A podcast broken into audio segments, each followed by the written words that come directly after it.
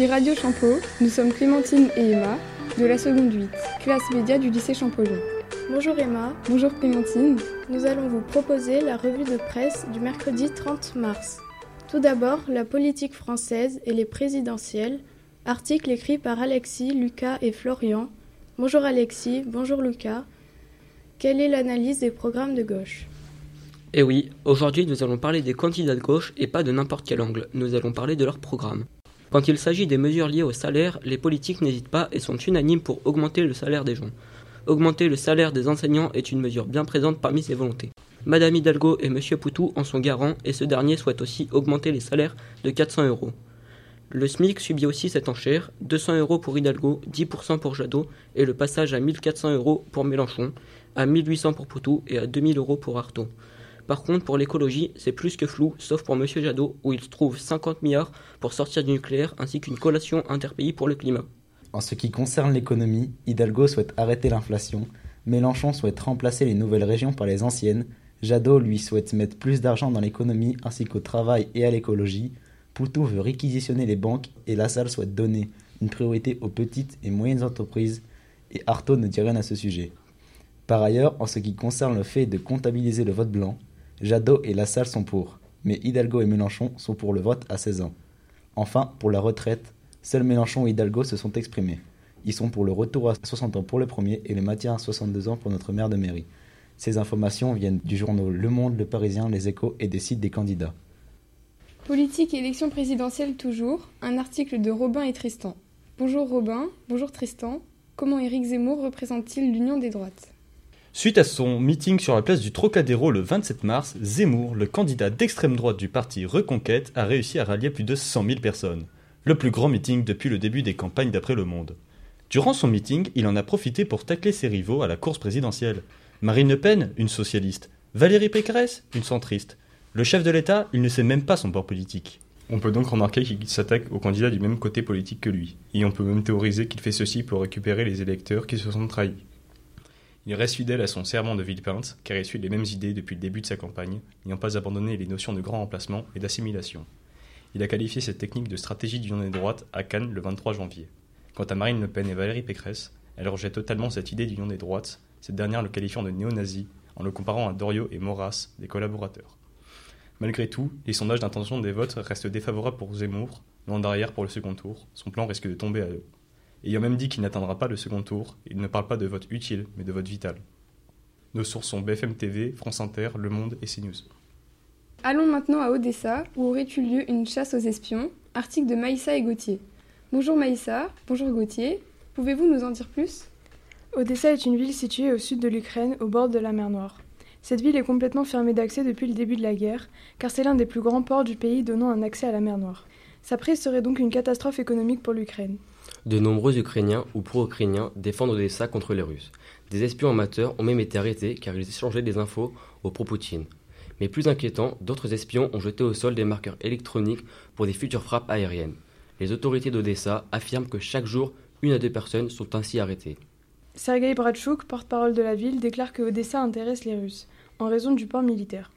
Des menaces sont nombreuses, des frappes d'artillerie aérienne et des activités d'infiltration, cyber ou physique, mais également la proximité avec Moldavie et son enclave russe. De plus, la corruption d'entreprises portée par des simples citoyens proches des intérêts russes peut faire craindre des sabotages d'alimentation en eau ou en énergie. Depuis que la Crimée a été envahie en 2014, la suspicion reste forte chez les Ukrainiens qui dénoncent tout comportement suspect. C'est une façon pour eux de participer aux efforts de la guerre. Nos sources sont le journal Le Monde et l'hebdomadaire L'Express. Désormais, parlons environnement avec un article réalisé par Isée et Maëlys. Bonjour Isée, bonjour Maëlys. Quel serait l'impact sur le climat si on stockait le carbone? D'après trois journaux, Les Échos, Reporters et Les Horizons, le stockage de carbone, également appelé carbon farming, est une stratégie de stockage de carbone dans le sol. Le but est de contrer le réchauffement climatique ainsi que d'atteindre la neutralité du carbone d'ici à 2050. En effet, le sol ou l'océan sont le plus gros réservoir de carbone de la Terre. La campagne 4 pour 2000, qui est un programme de recherche international, a initié cette idée lors de la COP 21 de 2015 organisée à Paris. L'intérêt est de donner une mission à l'agriculture qui n'est pas seulement de nourrir, mais aussi de participer à la lutte contre le réchauffement climatique. Le principe, planter des haies d'arbres sur les cultures qualifiées de pompes à CO2. Ces derniers stockent le carbone dans leur bois avant de l'injecter dans le sol. Cette pratique ne dispense pas la réduction de gaz à effet de serre. Nous continuons avec les sciences. Voici un article sur la médecine écrit par Lola et Marie. Bonjour Lola, bonjour Marie. Parlez-nous du projet de transplantation de poumons universel. Suite à des recherches réalisées à l'Institut de recherche de l'Hôpital général de Toronto, des chercheurs sont parvenus à modifier le groupe sanguin de poumons prélevé de façon à ce qu'il soit universel. Nous avons trouvé ces informations dans Sciences et Avenir, Santé Magazine ainsi que Santé sur le net. En effet, une expérience a été réalisée il y a un mois sur 8 poumons prélevés sur des personnes de groupe sanguin A. Ils les ont branchés sur une machine de perfusion ex vivo de façon à leur envoyer des enzymes supprimant leurs antigènes. Grâce à cette expérience, des poumons pourront être convertis au groupe sanguin O, groupe universel, et supprimer les incompatibilités entre les donneurs et les receveurs. En 4 heures, 97% des marqueurs antigènes étaient supprimés dans les 8 poumons.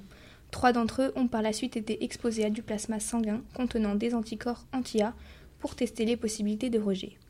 Les réactions inflammatoires ont été minimes contrairement à d'habitude où elles sont délétères. La prochaine étape est de tester cette méthode grâce à une greffe sur des animaux. Ce serait dans ce cas les souris. Toujours dans les sciences, nous voici avec Charlotte, Gaspard et Alexandre. Bonjour Alexandre, comment utilise-t-on l'intelligence artificielle aujourd'hui? La revue de Sciences et Vie nous montre les côtés positifs des intelligences artificielles. Concernant la sécurité, en Suisse, en 2019, l'école polytechnique fédérale de Zurich a mis en place des systèmes d'intelligence artificielle ciblant les zones les plus propices au cambriolage afin d'assurer plus de sécurité en temps réel. Cette installation permettrait de prédire 70% des cambriolages réels. En France, un système de détection de piscines et de bâtis non déclarés a été mis en place dans neuf départements français. Ce dernier a permis de déclarer en quelques semaines 3000 piscines non imposées. Aux États-Unis, une intelligence artificielle analyse la salubrité des habitations. Elle permet de calculer la probabilité qu'une maison contienne un niveau de plomb trop élevé et donc d'anticiper les cas de saturnisme dans les familles. En Chine, l'IA aide à prédire un taux de population trop élevé au sein de la capitale chinoise. Grâce à ces résultats, les autorités sont en mesure de prévenir les pics et de prendre des décisions rapides et efficaces. Pourtant, des statistiques relevées dans cette revue nous montrent que malgré l'aide que l'IA peut apporter, certains États sont encore dubitatifs à l'idée de l'intégrer dans leur société. L'exemple de la Chine et de leur euh, système de reconnaissance faciale en milieu public ne plaît pas à un grand nombre de pays et dissuade les habitants de faire confiance à un tel système. En effet, suite à un sondage réalisé en Chine, on compte 75% des votes pour l'intégration de l'IA, contrairement à un sondage réalisé au Royaume-Uni qui ne recueille seulement que 31% des voix pour. 2040, c'est la date avant laquelle une IA sera élue démocratiquement, selon le chercheur américain de l'intelligence artificielle Ben Goertzel. Parlons d'actualité, on se retrouve à Marseille, article rédigé par Rubens et Yacine. Bonjour Yacine, quel est donc ce trafic à balles réelles? En début 2022, on constate une accélération brutale des meurtres avec armes à feu à Marseille causés par les trafics de stupéfiants. Le bilan macabre est déjà de 8 morts depuis janvier 2022, imputés au trafic de bandes organisées. Des anciens habitants du 14e arrondissement au nord de Marseille reconnaissent plus leur quartier. On n'avait jamais reconnu ça. On relate le 2 février vers 21h, en seulement 3 secondes, 26 balles ont été tirées en direction de l'alimentation générale au pied d'un bâtiment délavé. Ce soir-là, le gérant du commerce était en train de passer le ménage avant la fermeture. Sa femme et ses deux enfants étaient aussi présents quand une voiture s'est arrêtée à 5 mètres de la vitrine. Comme l'alimentation était le seul commerce de la cité et la seule source de lumière qui persistait la nuit une fois tombée, les jeunes du réseau ont pris l'habitude de traîner devant. Les occupants de la voiture ont donc tiré à l'aveugle dans le tas avant de s'enfuir. Finalement, le fils du commerçant qui n'avait rien à voir avec ce trafic a pris une balle dans la jambe. Actualité toujours, la gifle de Will Smith, article de Théa et Alice. Bonjour Théa, que s'est-il passé lors de ces Oscars? Alors, d'après le magazine Le Monde, lors de la cérémonie des Oscars qui s'est déroulée à Los Angeles le 27 mars 2022, le comportement d'un célèbre acteur a étonné le monde people. En effet, après une réflexion assez déplacée de la part de l'humoriste Chris Rock, Will Smith a décidé de monter sur scène afin de gifler ce dernier. L'humoriste a décidé de blaguer sur la maladie de Jada Pinkett Smith, qui est atteinte d'alopécie, une maladie provoquant une importante chute de cheveux. Au départ, l'acteur du prince de Bel Air avait pris cet aparté de manière humoristique, mais quelques secondes plus tard, il s'est levé et a donné une gifle à Chris Rock. Le public était choqué et des millions de téléspectateurs ont pu assister à cette scène. Comme nous le dit le site Combini, la chaîne ABC a coupé le son de la scène qui a suivi. Après être revenu aux côtés de sa femme, l'acteur a hurlé Laisse le nom de ma femme hors de ta putain de bouche. Il s'est ensuite excusé publiquement sur son compte Instagram et a voulu demander publiquement le pardon de l'humoriste. Ce que j'ai fait est déplacé et j'ai eu tort, a-t-il dit. Après cet événement, Chris Rock a décidé de ne pas porter plainte, ce qui ne pénalisera donc pas Will Smith. Nous allons passer au sport avec Juliette, Mathieu et Kéran. Bonjour Juliette, bonjour Mathieu. Parlez-nous des championnats de patinage artistique. Seul français de la compétition, Gabriela Papadakis et Guillaume Cizeron remportent l'or en patinage artistique ce samedi 26 mars à l'Arena de Montpellier.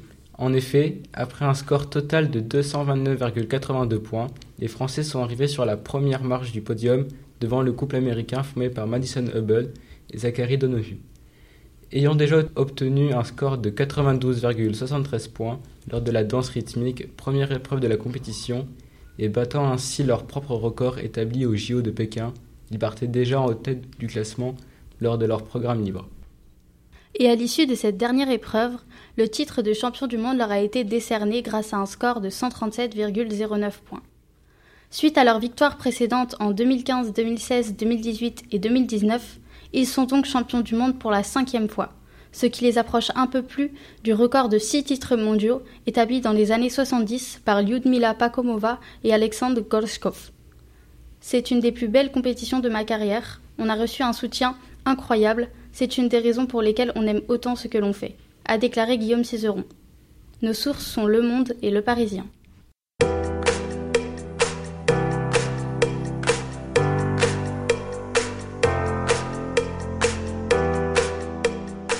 Notre revue de presse s'achève. Nous espérons que vous avez passé un agréable moment à notre écoute. C'était Radio Champeau avec la revue de presse de la seconde 8, classe média du lycée Champollion. Au revoir Emma. Au revoir Clémentine. À, bientôt.